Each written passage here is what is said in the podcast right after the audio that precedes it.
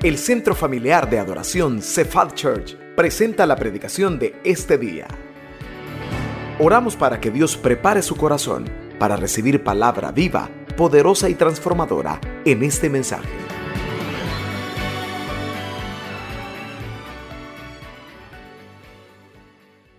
¿Por qué no me ayuda orando, por favor, en esta tarde para que sea el Espíritu Santo hablándonos a través del mensaje? Cierre sus ojos, pero no solo los cierre, sino que ore conmigo en esta tarde pidiéndole al Señor que nos hable.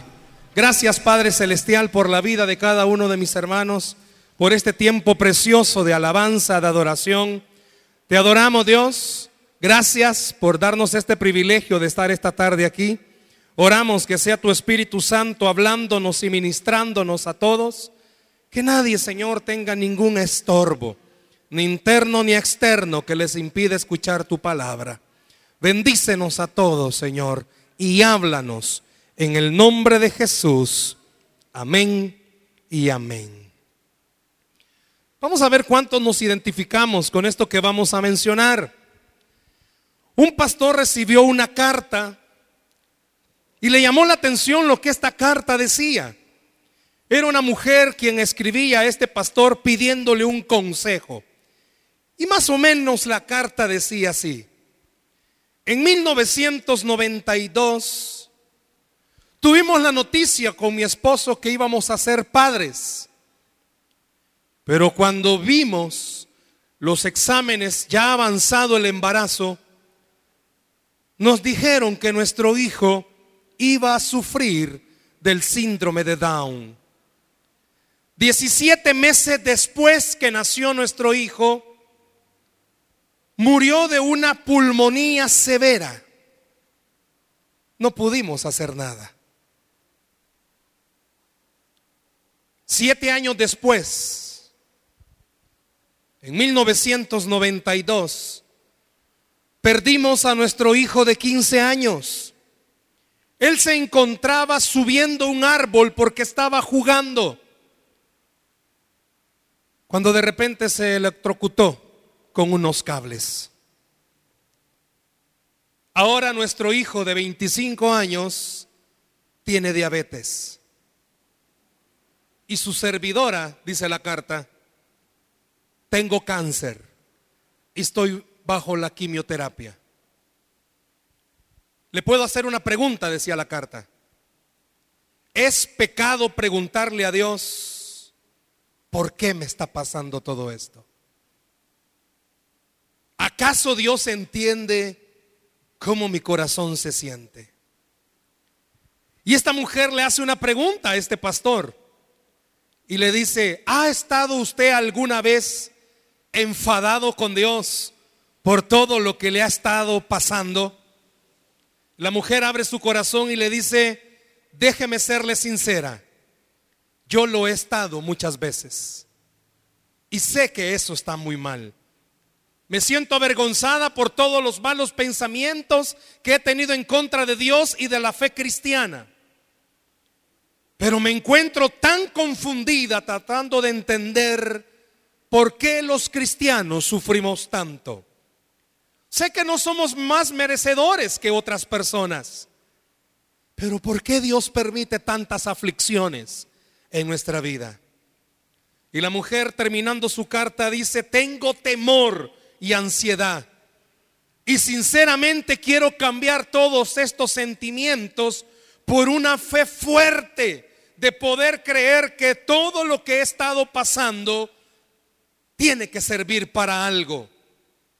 ¿Pudiera usted contestarme, le dice la mujer a este pastor, por qué tanto sufrimiento? Y este pastor hace esta aseveración. No podemos ni nadie puede explicar por qué esta familia ha pasado por tan grandes aflicciones. Pero podemos decir con toda sinceridad que no es pecado preguntarle a Dios por qué tanto sufrimiento. Porque aún el mismo Señor Jesucristo colgado de una cruz hizo esa pregunta. A Jesús se le llamó varón de dolores y experimentó quebrantos. Y este pastor termina diciendo, a esta mujer y a ningún otro quizás les pueda explicar por qué tantas aflicciones, pero sí puedo decirles que todas las aflicciones tienen un propósito y que esos propósitos Dios los va a cumplir. Permítame compartir con ustedes esta tarde este mensaje. Es bueno ser afligidos. Es bueno ser afligidos. Vaya conmigo a la Biblia, al libro de los Salmos, capítulo 119. Vamos a leer del versículo 71 al 76. Mantenga su Biblia abierta. En las pantallas se están proyectando, pero va a haber algún momento en el que le pida que subraye alguna parte de ese texto. Es bueno ser afligidos. Y es una aseveración, iglesia, no es una pregunta. El mensaje de esta tarde es una aseveración. Es bueno ser afligidos. Salmos capítulo 119, versículos 71 al 76. Usted sabía que el Salmo 119 es el capítulo más largo de la Biblia. Yo pensaba leerlos todos los versículos, pero dije no, nos vamos a llevar todo el culto. Mentira. Salmo 119, versículo 71 al 76. Vean lo que dice la palabra, por favor, desde el versículo 71. Bueno me es, ¿qué dice? Haber sido humillado para que aprenda tus estatutos. Mejor es la ley de tu boca que millares de oro y plata. Tus manos me hicieron y me formaron. Hazme entender y aprenderé tus mandamientos. Los que te temen me verán y se alegrarán, porque en tu palabra he esperado. Conozco, oh Jehová, que tus juicios son como justos y que conforme a tu fidelidad, ¿qué dice? Me afligiste. Sea ahora tu misericordia para consolarme, conforme a lo que has dicho a tu siervo. Amén. Es bueno ser afligidos. Alguien pudiera preguntar, ¿y esta teología que nos van a hablar cuál es? ¿Cómo es eso que para, para mí es bueno que yo sea afligido? Yo puedo preguntarle en esta tarde a todos los que aquí estamos, si estamos afligidos por algo, si hemos sido afligidos por algo. ¿Qué es una aflicción? Si usted va y busca un diccionario bíblico, dice que proviene de una palabra en griego, en hebreo, perdón, que significa angustiar, poner en aprietos a alguien. Pero el diccionario secular, la aflicción la, la, la resume o la explica como causarle molestia o sufrimiento físico a una persona, causarle una tristeza tan grande o una angustia moral que la persona no tiene fuerzas para seguir. Esta historia que les conté es, real, de la mujer que envió una carta a un pastor. Imagínense todas esas noticias. El hijo que iba a nacer iba a venir con el síndrome de Down, pero aparte de eso a este niño le da pulmonía y muere su otro hijo muere electrocutado y su último hijo le descubren diabetes al mismo tiempo que ella tiene cáncer y pasa por quimioterapia. Un panorama desalentador. No se sabe a ciencia cierta quién escribió el Salmo 119. Algunos discuten quién fue.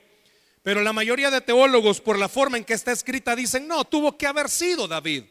Y si fue David, tenemos una amplia gama de pasajes que nos demuestran que en realidad el rey David sabía lo que era la aflicción. Si yo me bajo en esta tarde, hermano, y con mucho respeto me dirijo a usted y le permito o le pido que hable, quizás usted me va a contar las cosas por las cuales está atravesando y todos los demás vamos a decir, wow, esta persona sí está afligida. Está pasando por aflicciones, preocupaciones, por angustias, por temores. ¿Y cuántos quizás en algún momento hemos creído que cuestionar por qué lo que estamos viviendo es pecado? Hay gente que pasa por muchas situaciones difíciles y no se atreven a decir nada por religiosidad, Pero yo quiero decirle algo, no hay mejor persona con la que usted puede tratar que con Dios. Porque Dios sabe su condición humana. Dios sabe que usted de carne y hueso. Jesucristo mismo, dice la escritura, que Él antes de ir a la cruz y antes de ser entregado, comenzó a sudar gotas literalmente como de sangre, porque la aflicción era grande. Significa que tenemos un ejemplo en Él. Significa que el ser afligidos es parte, no me lo malentienda, pero es parte normal del cristiano. Y eso es lo que vamos a hablar esta tarde. Todas las aflicciones que usted está pasando y está viviendo no es porque qué mal cristiano es. Porque hay muchísimos buenos cristianos, entre comillas, que oran, se congregan, sirven, son fieles en sus diezmos y ofrendas y aún así son afligidos. Y lógico, hay cristianos que no son tan cumplidores con sus cosas, pero también son afligidos. La aflicción es un método que Dios utiliza y que es bueno que seamos afligidos. ¿Y por qué vamos a hablar de que es bueno que seamos afligidos? Si usted leía conmigo los versos del Salmo 119, vemos que para David era un regocijo cuando él se encontraba en aflicciones. ¿Por qué? Porque fue en los momentos duros que él aprendió lecciones de la gracia y la provisión del Señor. No hubo otra forma en la que David pudiera aprender, no leyendo, sino viviendo, que Dios es bueno y para siempre su misericordia. No hubo otra forma en que David pudiera con toda confianza decir, Jehová es mi pastor, nada me faltará porque él atravesó por situaciones de aflicciones, de escasez, donde él no tenía nada, pero llegó a comprender, me es buena que mi alma sea aflija. ¿Por qué? Porque es ahí donde conozco algo. Dios sí provee y provee de verdad. Dios es fiel y es fiel de verdad. Si el alma, apláudale al Señor esta tarde.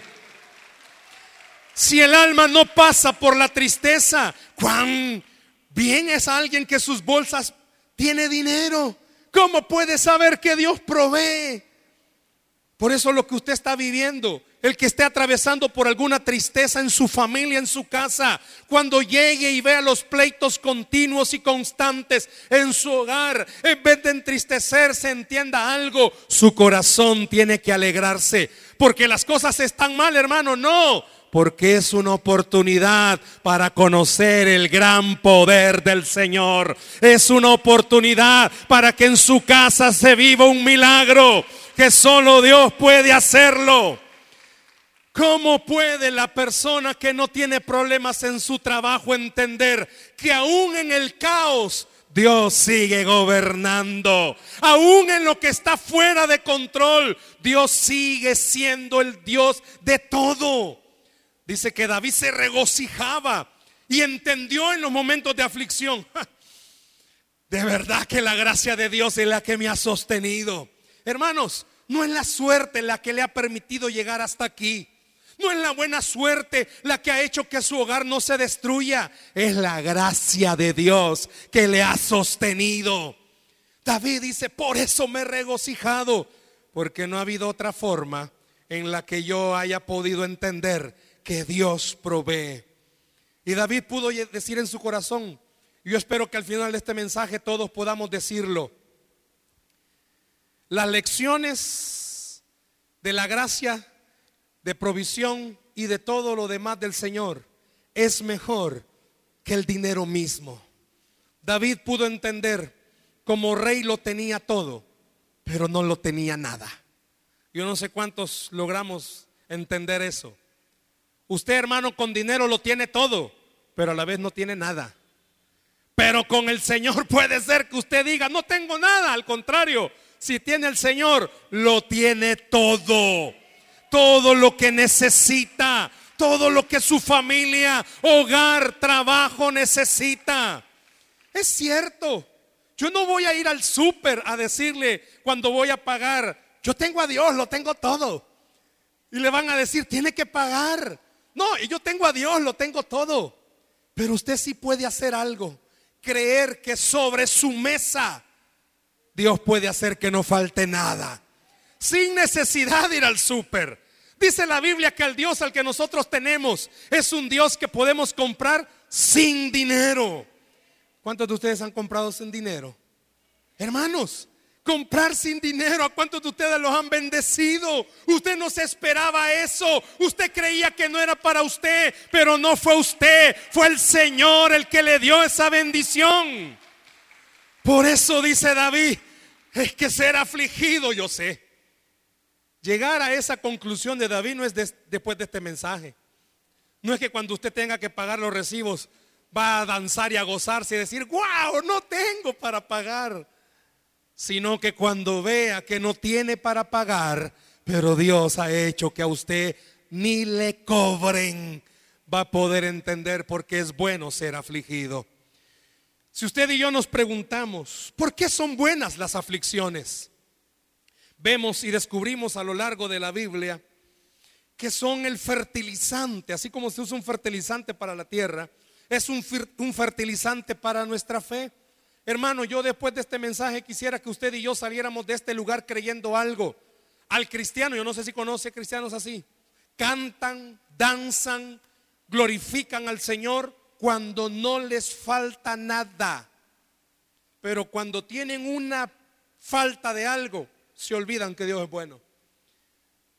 ¿Quiere conocer la vida de alguien? Siempre he dicho esto, vayas al Facebook.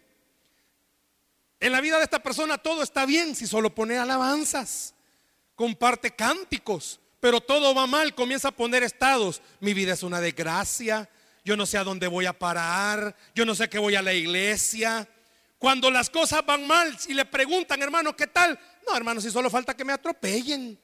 Pero cuando todo va bien, si se le nota de lejos y viene bailando, viene danzando.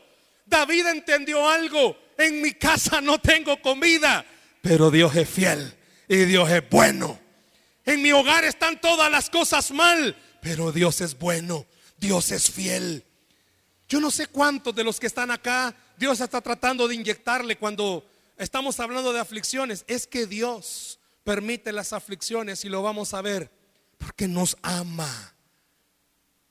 Muchas veces les preguntamos, hermanos, ¿a cuánto Dios ama? Amén. Puedo preguntarle, ¿cuántos están afligidos o pasando alguna aflicción? Amén. ¿Cree usted que Dios le ama? Yo no sé cuántos van a ponerse a pensar, que si Dios me amara, yo no tuviera necesidad de esto, no tuviera necesidad de esto otro, ni necesidad de esto otro. Hermanos, usted y yo debemos de comprender, fuimos creados no para que tuviéramos las mejores cosas materiales, fuimos creados para amar al Señor por sobre todas las cosas. ¿Me escuchó? Dios no lo rescató de las garras del infierno para que usted pasara orando. Y no es malo, no me malentienda. No es malo que usted ore por una mejor casa, por un mejor vehículo. No, no, no. Pero Dios lo rescató de las garras del infierno para que oráramos por una mejor relación con Él. Para que lo amemos por sobre todas las cosas. Puede ser que usted no pueda tener un mejor carro, pero va a tener una mejor relación con su Señor. Quizás no va a tener una buena casa, pero va a tener una buena relación con su Señor. Quizás hay muchos de ustedes que tienen carencias, nosotros tenemos carencias con mi familia, pero Dios, y estas semanas que estábamos preparando este mensaje, le decía a mi esposa, ¿sabes que Dios me ha estado hablando? Con ella hemos orado por mucho tiempo, por muchos años, porque donde vivimos está muy lejos de acá y todo nuestro lugar de trabajo es acá, y oramos por vivir más cerca. Y cada vez lo vemos más difícil vivir más cerca acá. Pero a través de este mensaje Dios venía a fortalecer aún más mi corazón con el de ella. Yo le decía, sabes, Dios me ha estado reforzando algo, que debemos de pasar más clavados, si se puede usar esa frase, más metidos en amarlo más a Él, porque la casa va a venir sola. Ya no pasar pensando tanto, quiero una casa, quiero una casa, sino pasar pensando, tengo que amarte más a ti, Señor. Tengo que vivir más para ti, Señor usted y yo no fuimos creados y no fuimos rescatados de la garra del infierno para que pasáramos pensando en qué estilo de vida queremos tener. Fuimos rescatados del infierno para entender cuán grande es nuestro Dios. Amar a nuestro Dios por sobre todas las cosas. Dele el aplauso al Señor esta tarde. No está malo. Si usted puede tener una mejor casa, un mejor carro, hágalo. Pero que su interés primordial sea tener una mejor relación con el Señor. Ámelo. Permita que el Señor le ministre en esta tarde. Quiero que vea algo conmigo antes de ir a la a la batalla con Goliat. Dios había ministrado el corazón de David en algunas formas. Vea el Salmo capítulo 4, verso 8, se lo van a proyectar. Si usted puede leer todo el Salmo 4, usted va a descubrir que David estaba, aquí se lo están proyectando, si lo puede anotar mejor. David estaba pasando por momentos tan duros, difíciles, así como usted y como yo. Pero David a través de las aflicciones entendió, es que necesito depender más de Dios. Y vea cómo termina el Salmo capítulo 4. Este es el último versículo. Como dice, en paz me acostaré y asimismo dormiré, porque solo tú, Jehová, me haces vivir confiado. ¿Cuántos esta noche, viendo la realidad de su vida, para muchos de ustedes, hermanos, quizás su vida ha entrado en un caos, porque no ha progresado, se graduó de la universidad y tiene un trabajo que otros que ni se han graduado ganan más que usted. Y comienza a verse y decir qué es lo que ha sido de mi vida. Comienza a ver su matrimonio y comienza a decir qué ha sido de mi matrimonio, qué ha sido de mis hijos. Yo no sé cuántos esta noche antes de acostarse usted puede hacer vivo este verso. Es cierto, estoy pasando por situaciones difíciles, pero esto me está enseñando a depender más del Señor y a tener la confianza de algo mi vida le pertenece a Cristo. Yo no sé cuántos pueden decir eso, que su vida le pertenece al Señor. Los que tienen problemas financieros, qué bueno fuera que dijeran mi vida le depende del Señor. Yo no tengo para pagar las deudas, pero mi vida depende de Él. No puedo, hay enfermedades en mi hogar, pero mi vida depende de Él. No tengo el matrimonio que quisiera, pero mi vida depende del Señor. Pero vea también lo que dijo David en el Salmo 13, verso 6, se lo van a proyectar. Si usted comienza a leer el Salmo 13, usted va a ver que David solo era pregunta tras pregunta, pregunta tras pregunta. ¿Y hasta cuándo me vas a ayudar? ¿Y hasta cuándo va a cambiar? Es como que la esposa, ¿cuándo va a cambiar mi esposo? ¿Cuándo va a cambiar la economía? ¿O el esposo o con los hijos? Después de tanta preguntadera, en el mismo Salmo 13, Dios ministró el corazón de David y le enseñó a no desmayar. Las aflicciones a usted y a mí no, solo nos enseñan a depender de Dios, nos enseñan a no desmayar, a que sigamos adelante. Vea cómo termina el Salmo 13. Cantaré a Jehová. ¿Por qué? Porque me ha hecho bien. ¿Le puedo pedir algo en esta tarde? ¿Cuántos de los que están acá pasando por situaciones difíciles pudiera decir, esto que estoy pasando me es para mi bien? Escuche lo que estoy diciendo. ¿Cuántos? Aún el fracaso que todavía usted no logra superar, Dios le está diciendo, era para tu bien. Lo cambiaron de puesto en el trabajo, era para tu bien. Te pusieron a un nuevo jefe, es para tu bien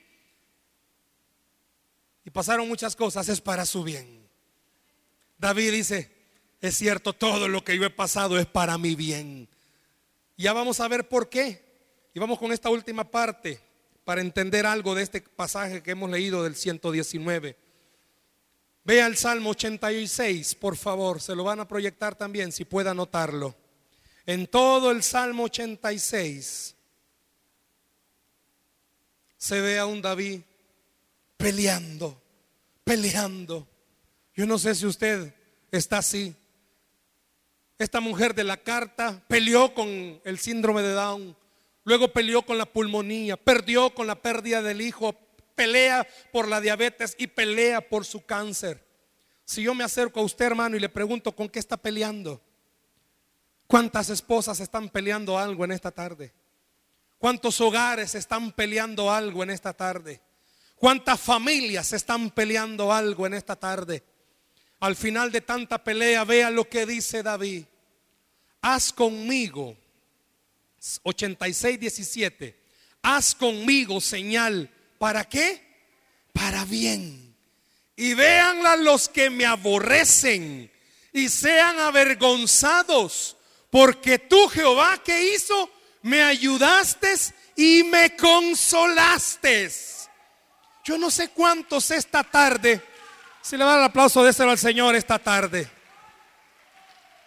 ¿A cuántos esta tarde Dios les está diciendo? Todo aquel, porque muchas veces las aflicciones son o vienen a nuestra vida por razones que no entendemos. De repente usted se levantó y alguien la agarró en contra suya. Yo no sé a cuántos se les, ha aparecido alguien así. En el matrimonio de repente aparece una ciguanaba metiéndose. O un cipitillo, porque también hoy hay de esos. De repente aparecen los vicios a sus hijos. Y usted, iban felices en su hogar y de repente aparece una que no se baña. ¿Y eso cómo pasó? Y eso ha traído a su vida aflicción. A la vida de David vinieron cosas. ¿Y él que le hizo a Saúl? Si usted lee la Biblia y la historia, David no le hizo nada a Saúl. Saúl agarró con él. Pero Dios le enseñó algo. Cuando más débil te sientas, quiero fortalecer tu fe. Y por eso David pudo decir esto. Y qué bonito fuera. Dios nos está diciendo, todos los que te han querido ver mal van a ver cómo yo te levanto. Serán avergonzados porque tú, Señor, me vas a ayudar y me vas a consolar. Dele el aplauso al Señor esta tarde, por favor. Con autoridad en el Señor le digo esto, los que han visto sus lágrimas, tenga fe que van a ver su gozo en el Señor. Tenga fe que van a ver su gozo en el Señor. Dios ponía en mi corazón esta palabra, no sé para quién es, pero todos los que han visto tus lágrimas van a ver tu gozo. Porque van a ver algo, no es con ejército, no es con dinero, no es con lo que usted va a hacer, es con lo que Jehová va a pelear por usted. Y no solo va a pelear, vencerá por usted. David llega a entender esto. Y por eso vaya rápido conmigo al verso 71. Le van a proyectar una palabra que va a aparecer subrayada. Bueno me es haber sido qué? Humillado.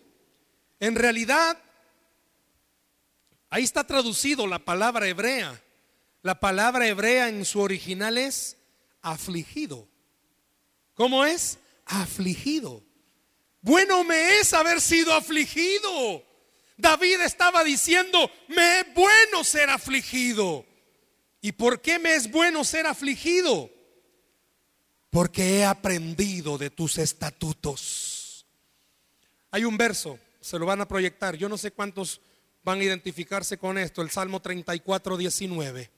Otra vez David diciendo algo. Muchas son las aflicciones del justo. Me puedo bajar nuevamente y le digo y preguntarle, ¿cuáles son sus aflicciones, hermanos? ¿Cuáles son? ¿Cuáles son las situaciones que le hacen quitarle el sueño? Si pudiera y tuviera el tiempo de hablar acerca de lo que aflige mi vida y pudiera tener la libertad de poder hacerlo, yo entendería algo, porque el salmista dice, Muchas son las aflicciones del justo. Muchas son las cosas que afligen nuestra vida, que preocupan nuestra alma. De repente, caos en lo financiero. De repente, caos en lo laboral. De repente, caos inclusive quizás en lo ministerial. Y de repente usted dice, ¿y por qué me está pasando todo esto? Pero dijo David, me es bueno ¿Por qué me es bueno? Y es ahí donde viene la parte central de lo que estamos hablando esta tarde, iglesia. David llegó a entender que le era bueno pasar por aflicciones. Número uno, porque así conozco al Señor. Escuche eso. porque a través de las aflicciones conocemos más a Dios. ¿Cómo va a conocer un hijo a su padre si nunca ve el hijo que cuando él está en dificultades el padre actúa a favor de él? ¿Cómo va a conocer usted a Dios si de verdad usted no ha entendido que eso que está pasando justo el día de hoy es preparado con amor de parte de Dios? Escuche eso. Aún la noticia más desgarradora, aún en la noticia más devastante, ha sido preparada con amor por parte de Dios. Estaba bien en su trabajo, lo quitan y ha entrado en una crisis. Eso fue preparado con amor de parte de Dios. David llegó a comprender algo. Todas las aflicciones que mi vida ha tenido han sido preparadas con el amor de Dios. ¿Por qué, hermano? ¿Cómo va a entender usted en su humanidad? ¿Cómo va a seguir caminando si ya no tiene fuerzas?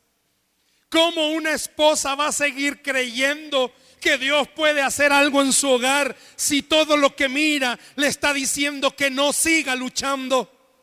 ¿Cómo puede una persona creer que Dios es fiel para proveer si busca trabajo, no lo encuentra. En vez de abrirse puertas, se están cerrando.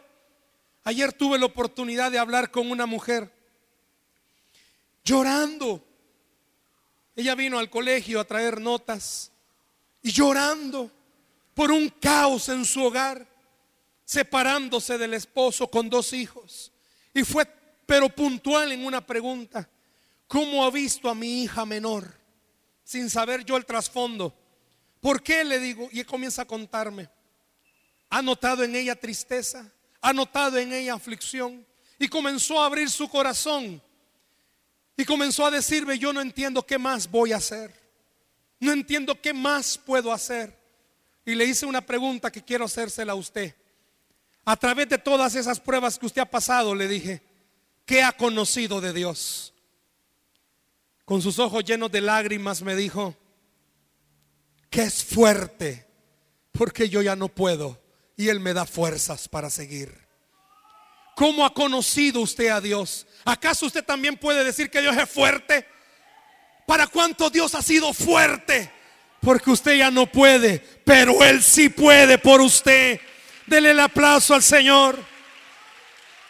¿Para cuántos quizás esta tarde está diciendo, he conocido a Dios como un Dios que sana, porque ni la medicina hizo algo, pero el Espíritu Santo de Dios sí ha podido hacerlo. ¿Cómo conoce usted a Dios si no pasa por una aflicción? Y quiero decirle esto, puede ser que para usted su aflicción, al oírla de otros, diga, no, la mía no vale la pena. Porque usted oye que los demás piden por cosas más grandes que las suyas. Y quizás usted dice, no, lo mío es una tontera. Había alguien orando en una iglesia, habían un hombre entró, se arrodilló y comenzó a gritar, Señor, proveeme cinco mil dólares. Y de repente entra otro y se pone a la par y le dice, Señor, dame cinco dólares. Y los dos comenzaron a clamar fuerte. Cuando de repente el de cinco mil dólares se levanta, se saca cinco dólares y le dice, no me distraigas al Señor Tomás.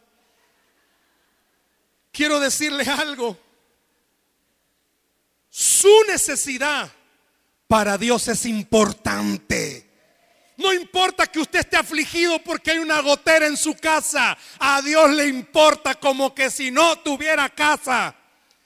Ay, es que me duele un uñero, esa es mi aflicción. Hermana, si hay otros que ni pies tienen, a Dios le importa su uñero como usted no se imagina.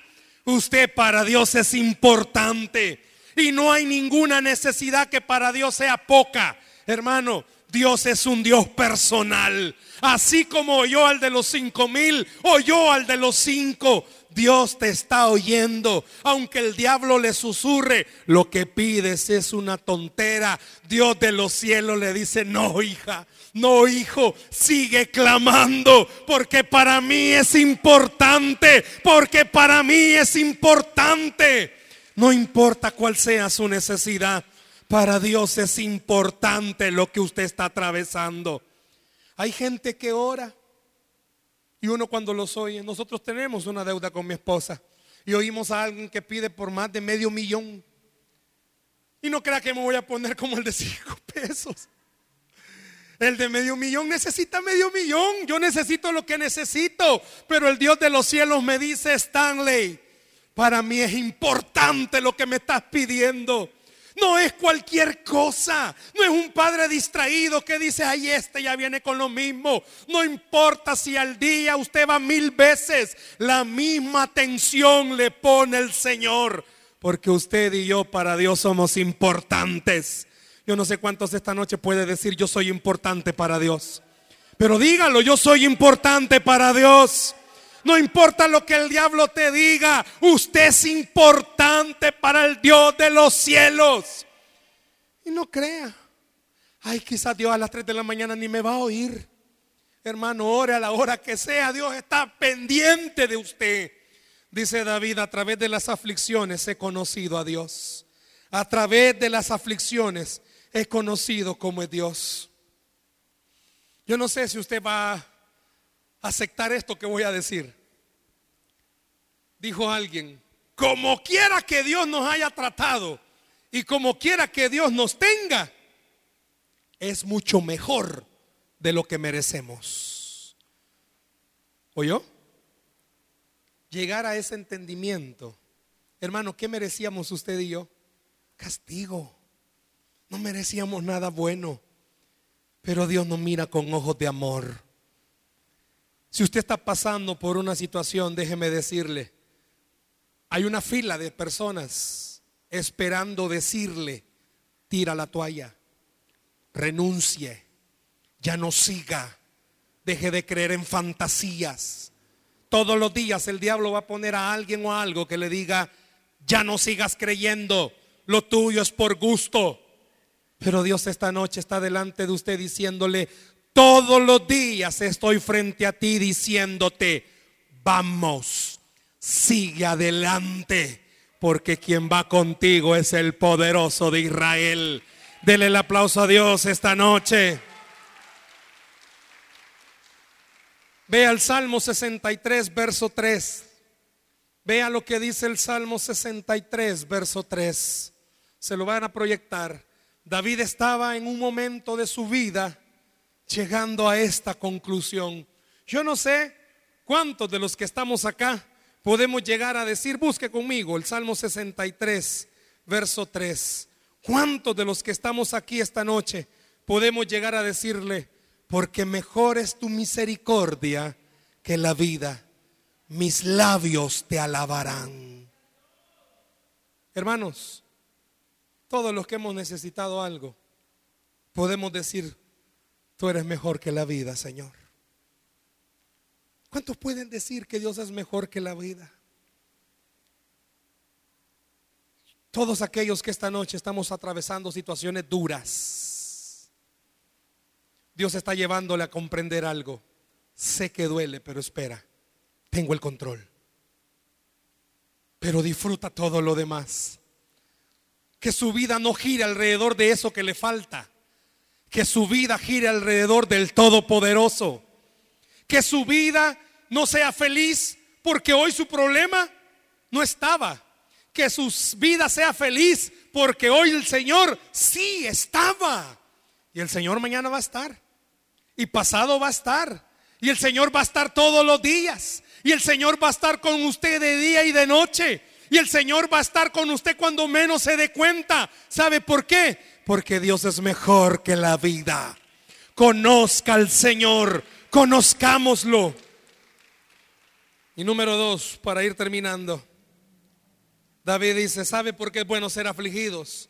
No solo porque conocemos a Dios, sino porque Dios nos usa como instrumentos.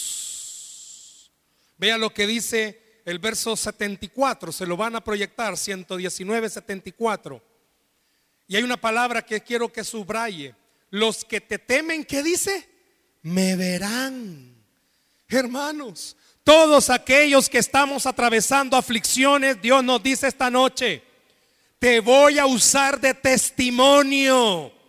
La gente que no cree en mí, a través de tu vida van a comenzar a creer en mí, porque saben tus problemas, pero a pesar de tus problemas van a ver que sigues creyendo en mí. Hermano, si es fácil creer en Dios cuando todo va bien. Yo le digo en esta noche a todos los que tienen problemas económicos, levántese. Ya no se siga lamiendo las heridas. Levántese. No se siga conmiserando ni diciendo, ay pobre de mí, ¿cómo voy a hacer para salir? Si tenemos a un Dios grande y poderoso. Que la gente vea a través de nuestros testimonios. Y la gente dice, van a ver y se alegrarán. ¿Por qué? Porque en tu palabra he esperado. La gente va a decir, bueno, y este que no era el que no tenía, sí, yo no tenía, pero Dios sí tenía algo para mí. Dios sí tenía preparado algo para mí. Bueno, y no que su casa se estaba destruyendo, pues sí, mi casa se estaba destruyendo, pero vino Jehová que es el que edifica y es el que construye y es el que restauró mi familia. ¿Cuántos de ustedes van a poder decir eso? David estaba diciendo, es que la gente que no conoce va a conocer y no me va a conocer a mí. ¿Sabe qué está diciendo Dios? Ya no le sigas diciendo a la gente acerca de la vida de Job. Comienza a hablar de tu propia vida. Comience a dar testimonio, es cierto. Job fue probado, pero también usted y yo hemos sido probados.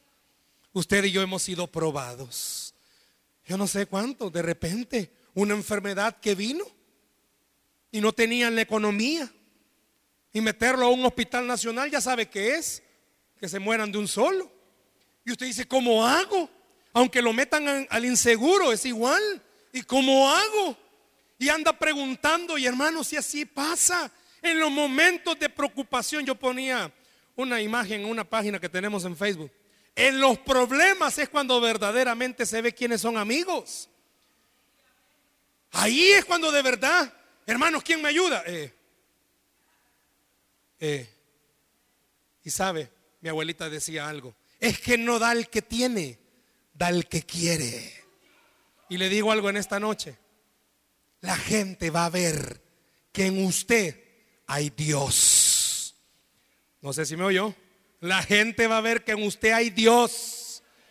Porque la gente va a ver que usted camina como que si no tuviera problemas. ¿Y cómo es eso, hermano? ¿Cómo voy a caminar no teniendo problemas y mire todo el atajo de problemas que tengo? Sí, es cierto, tiene muchos problemas y tiene muchas razones para andar triste, pero en esta noche tiene la única razón para ser feliz. Dios le ama y está en su trono y Él murió por usted para darle vida eterna. Suficiente motivo para ser feliz. Hay un verso, este no te lo di Ronald, está en Jeremías donde dice, esperanza y también para tu porvenir, dice el Señor. David al final de todas sus pruebas dice, ¿por qué es importante ser afligidos?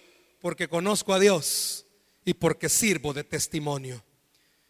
Yo no sé cuántos en esta noche Dios le está diciendo, levántate de donde estás. Levántate de donde estás. Es difícil lo que estás viviendo, dice Dios, pero levántate porque voy a usar tu vida para que el que no cree comience a creer. Hermanos, yo le invito a que haga algo esta noche. Todos estamos afligidos en alguna área, pero yo le invito en esta noche que usted haga lo mismo que David hizo. Tú eres mejor que la vida, Señor, y me entrego a ti en esta noche.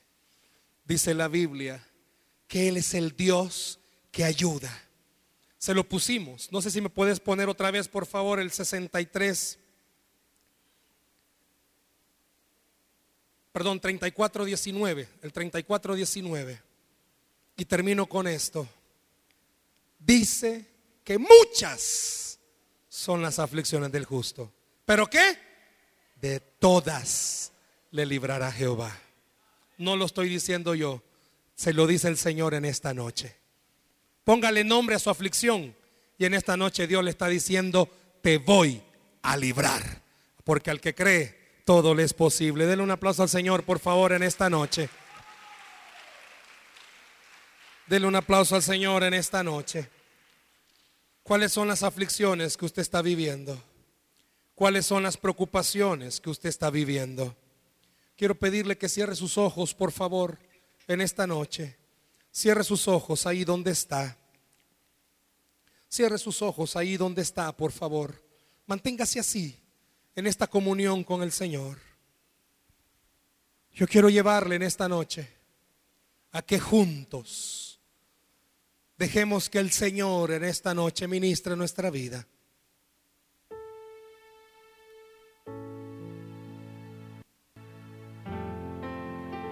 Cierre sus ojos, por favor, en esta noche. Deje que en esta noche el Señor pueda ministrar su corazón y pueda enseñarle en esta noche. Concéntrese en el Señor. Concéntrese en Él.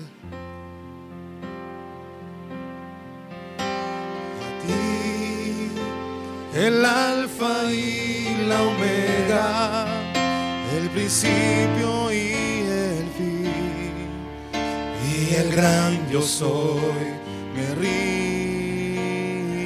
A ti, a ti, el todopoderoso, y el que es y que será, y el gran yo soy que no levanta sus manos?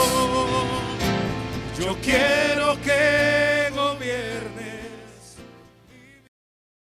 Esperamos que este mensaje haya sido de bendición para su vida.